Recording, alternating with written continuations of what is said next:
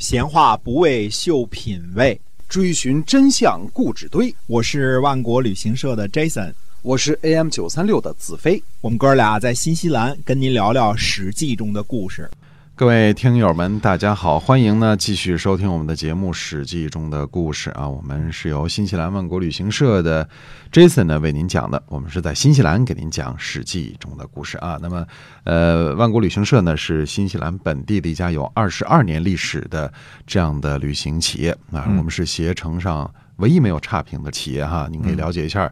呃，在新西兰南北岛呢，我们天天都会有团出发，所以呢，在服务和质量方面呢，绝对是第一流的。希望您能够关注一下我们啊，可以搜寻一下新西兰万国旅行社的微信公众号。我们白天主要的时间是做旅游啊，这个业余时间这个录史记啊，对，这个我们已经业余好多年了，好多年了，是，对，一直坚持。是讲史记和我们和这个做旅游一样，我们都是非常认真的啊，自个儿夸自个儿。一下啊，嗯，我们上回呢讲到这个秦穆公，把秦国这点事儿呢捯饬捯饬啊。公元前呢七百七十年，我们说七百七十一年呢镐京被破啊，七百七十年呢平王东迁。我们说秦始封侯，就是秦襄公呢护送平王一行呢到东边去到洛邑，然后护送完了之后呢，他就回到西边去兑现这个周平王给开的那支空头支票，对吧？说你只要是把这个。被抢走的那些地方抢回来就归你嘛，对吧？这是周平王给的一张无赖支票啊。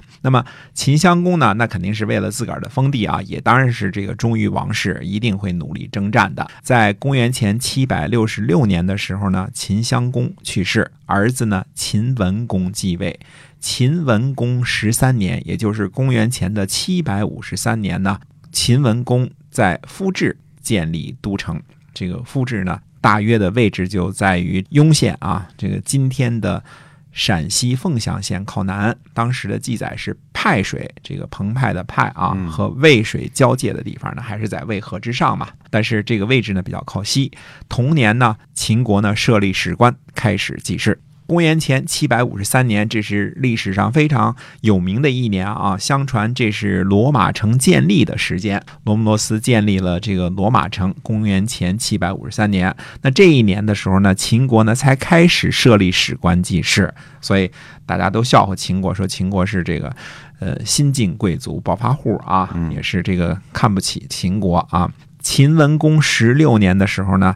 秦文公呢起兵伐戎，戎败走。秦国呢占有的土地到了齐，我们只是从字面上断定呢，齐应该就是跟岐山有关系的地面这一片土地啊。秦文公呢集合周的移民自己领有，那原来周的那些个老百姓啊自己领有了，并且呢把齐以东的土地呢归还给了周王室。你看秦文公还是挺有道义的啊，东边归还给了王室，否则王室没什么土地啊，对吧？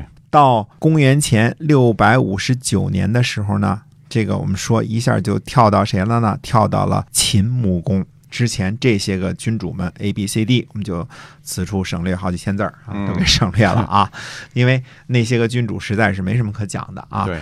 这一年呢，公元前六百五十九年的时候，叫做秦穆公仁好元年。这一年呢，这个秦穆公做了秦国的君主了。秦国的这个记载呢，记载是什么呢？是在秦穆公的仁好四年和晋国结亲。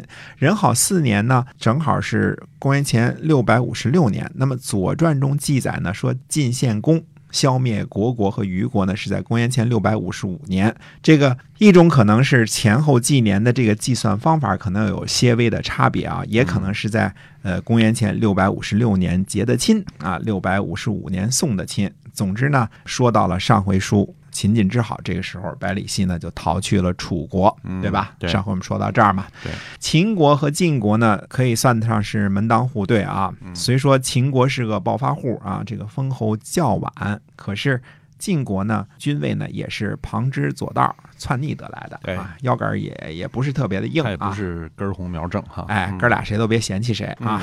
再说呢。晋国呢，在晋献公手里呢，发展的有声有色，那经常什么东征西讨，扩大地盘儿是吧？那么秦国呢，也不含糊。虽说呢，秦穆公之前的几位君主呢，并不怎么强悍，但是呢，地处西部边疆，邻居呢不是西戎就是犬戎，打架斗殴呢是家常便饭。哎，秦穆公呢上台第一年就是仁好元年，就亲自带兵征讨毛巾，而且呢取得了胜利。啊，也是一位年轻有为的君主。所以仁好四年的时候呢，秦穆公就迎娶了晋献公的公主。这位公主呢是太子申生的同胞姐妹。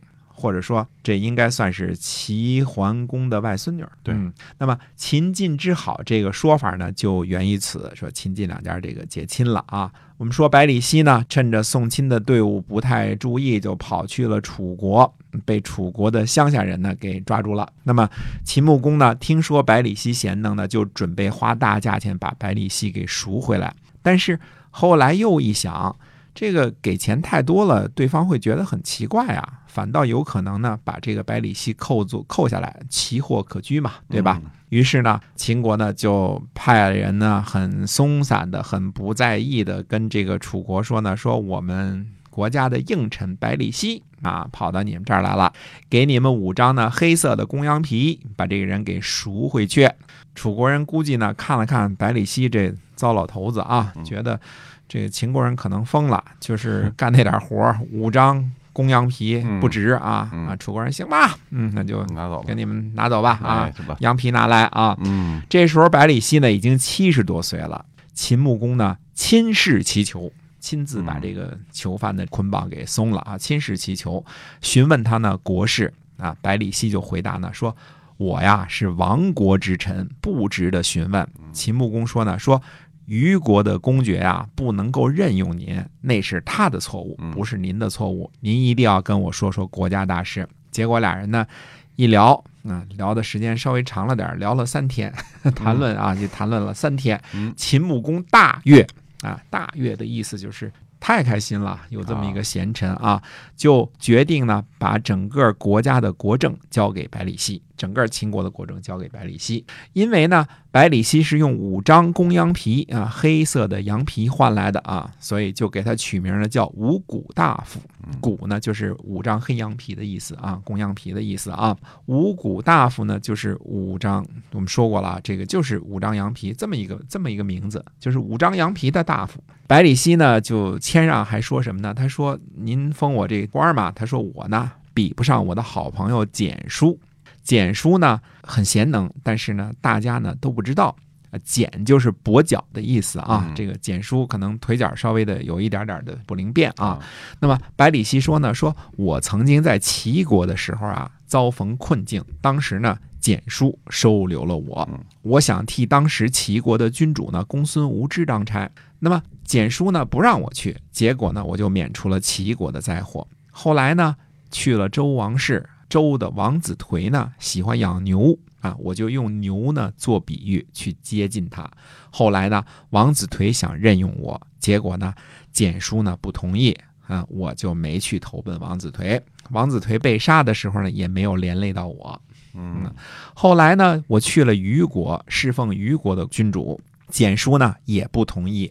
我明知道愚公呢不是真正看重我治国的才能，只是我自个儿呢贪图功名利禄，所以呢我才留在了虞国。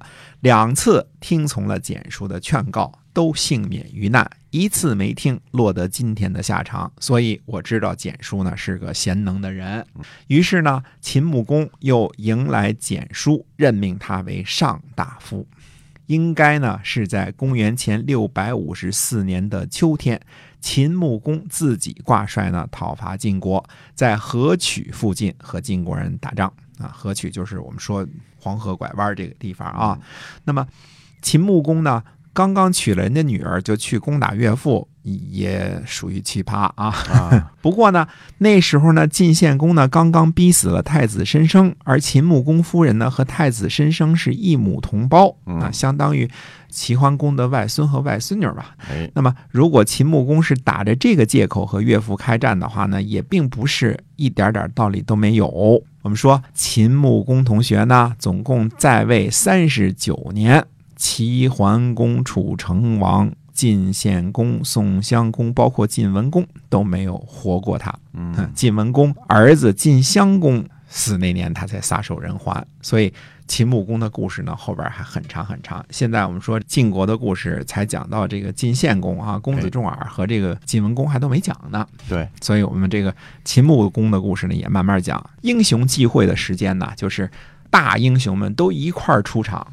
最最了不起的这个时候，就跟三国那个时候似的啊，英雄辈出的，哎，英雄辈出的时代，就是春秋时期内属于这么一个时代。那么这个故事呢，就慢慢讲。下回呢，反正转着圈的，就是齐国、楚国、晋国、秦国，嗯，讲讲其他的英雄人物哈。嗯，今天我们这个节目呢，就先跟您呃说再见了。是由新西兰万国旅行社的 Jason 为您讲的，我们下期节目再会，再会。